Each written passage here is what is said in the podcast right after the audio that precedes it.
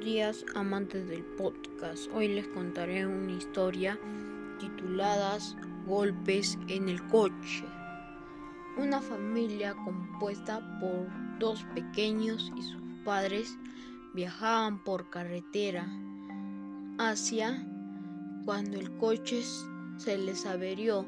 Los padres salieron a buscar ayuda y para que los niños no se aburrieran los dejaron con la radio encendida. Cayó la noche y los padres seguían sin volver cuando escucharon una inquietante noticia.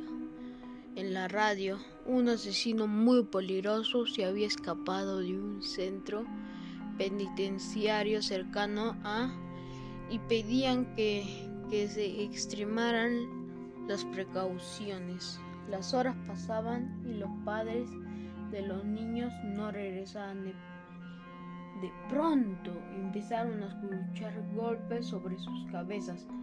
Poc, poc, poc. Los golpes que parecían venir de algo que golpeaba la parte de arriba del coche eran cada vez más rápidos y más fuertes. Pop, pop, pop. Los niños aterrados no pudieron resistir más abrieron la puerta y huyeron a toda prisa. Solo el mayor de los niños se atrevió a girar la cabeza para mirar qué provocaba los golpes. No debería haberlo hecho sobre el coche. Había un hombre de gran tamaño que golpeaba la parte superior del vehículo con algo que tenía en las manos. Eran las cabezas de sus padres